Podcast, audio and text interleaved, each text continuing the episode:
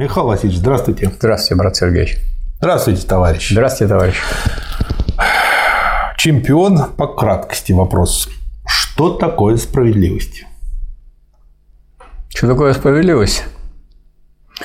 Ну, это такое этическое понятие, очень, так сказать, широкого так сказать, звучания. То есть одни так считают, другие так считают. Скорее можно сказать, что про эту, про эту справедливость говорили ну, умные люди. Вот Ленин говорил, что справедливость и равенство.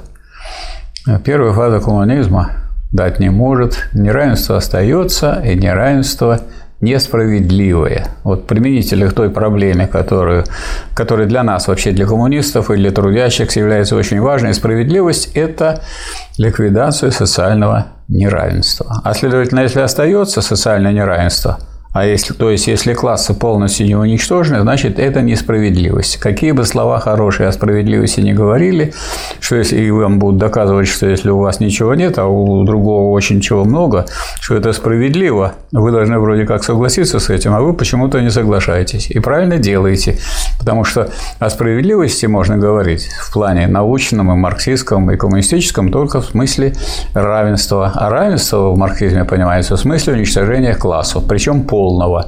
А полное означает, что надо еще различие между городом и деревней э, ликвидировать и между людьми физического и людьми умственного труда. А это дело очень долгое, так что до справедливости мало кто доживет. Ну, из ныне живущих. Из ныне живущих. Но ну, будут люди, которые доживут, конечно. Мы уже с вами дожили до понимания того, что такое справедливость. Это уже хорошо. Вот-вот. Но я думаю, не всем понравится жить в эпоху справедливости. Там же работать надо будет. Нет, это понравится тем, по кому несправедливость бьет своей отрицательной стороной. А тем, по кому положительной стороной, она не, не бьет, ему, конечно, ему не понравится. Да. Спасибо, Михаил Васильевич. Пожалуйста. Спасибо, товарищ.